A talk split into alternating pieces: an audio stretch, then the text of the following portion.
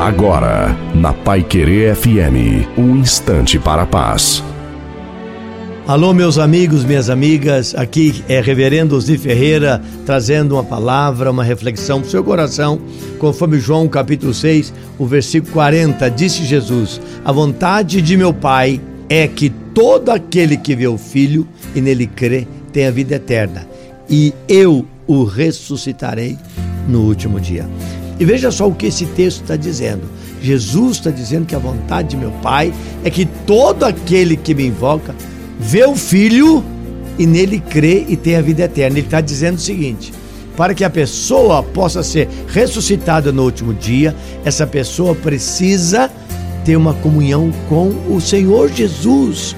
Porque quando nós vemos Jesus, a palavra de Deus é, ensina, Jesus já falou sobre isso, nós vemos o Pai. Você não separa Deus do Senhor Jesus Cristo.